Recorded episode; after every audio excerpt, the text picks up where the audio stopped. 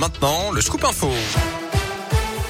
Et l'actu de la Loire et de la Haute-Loire avec vous, Gaëtan Barallon. Gaëtan, bonjour. Bonjour Yannick, bonjour à tous. On débute avec vos conditions de circulation. Simplement un léger ralentissement à vous signaler sur l'A47 dans le secteur de l'Orme en direction de Givor avec des travaux dans le secteur. Attention justement sur les routes avec ces travaux également à prévoir sur l'A7 cette fois-ci. Nouveau chantier d'amélioration de la desserte entre Lyon et saint et ça va débuter lundi prochain pour trois mois avec des travaux sur le terre-plein central réalisés uniquement de nuit de 21h à 4h. La semaine, il y aura des fermetures totales par moment et quelques perturbations aussi à prévoir en journée. Attention, notamment des limitations de vitesse dès la semaine prochaine.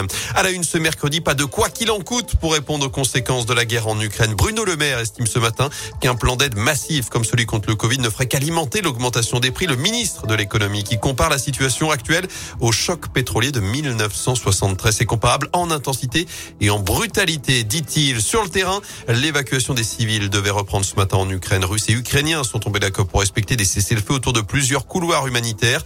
Une trêve depuis 8 heures jusqu'à 20 heures ce soir autour de six zones frappées par les combats. Alors qu'en France, le gouvernement a lancé hier une plateforme Je m'engage pour l'Ukraine pour rassembler toutes les bonnes volontés des associations et des particuliers. Dans l'actu à saint deux faux policiers de la BAC interpellés, deux ados de 15 et 16 ans qui tentaient de se faire remettre un téléphone portable. Ils étaient notamment équipés de talkie-walkie. L'un des deux était aussi porteur d'un brassard police et d'une carte professionnelle. Le verdict attendu aujourd'hui dans le procès de l'assassinat du père Hamel à Saint-Étienne du Rouvray en 2016.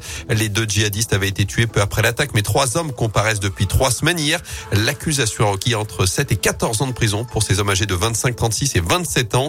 Un quatrième accusé est lui présumé mort en Irak. Il s'agit du djihadiste rouennais Rachid Kassim accusé d'être l'instigateur de cette attaque.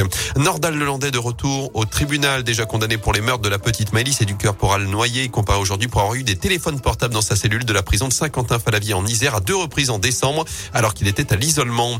Jean-Pierre Foucault, Claire Chazal, Michel Drucker, Karine Le Marchand, encore Brigitte Macron et Nicolas Sarkozy, quelques-unes des personnalités venues rendre un dernier hommage à Jean-Pierre Pernaud à l'occasion de ses obsèques ce matin à Paris, une semaine jour pour jour après la disparition du présentateur emblématique de TF1. Le JT de 13h sera d'ailleurs en édition spéciale jusqu'à 14h tout à l'heure. En basket, la retraite attendra Alain en pile pour une saison sur le banc de Saint-Chamond, le leader de Pro B vainqueur de Tours 101-87 hier soir à la Halle Bouloche. Premier rendez-vous déterminant sur Paris-Nice. Le peloton arrive dans la région aujourd'hui contre la montre de 13 km entre Doméra et Montluçon dans l'Allier. Pour les voir chez nous, ce sera demain départ à Saint-Just-Saint-Rambert à partir de 11h. Le, euh, direction le Pila puis l'Ardèche, arrivé à Saint-Sauveur de Montagu. Un choc en Ligue des Champions, Real Madrid PSG à 21h ce soir en huitième de finale retour. Et puis le Cop Nord remplit le carré légende aussi le chaudron prêt à bouillir de nouveau pour la réception de 3 dans 9 jours Geoffroy Guichard. Les Verts qui se déplacent, je vous le rappelle, avant cela à Lille après-demain pour la 28e journée de Ligue 1. Parfait, merci beaucoup.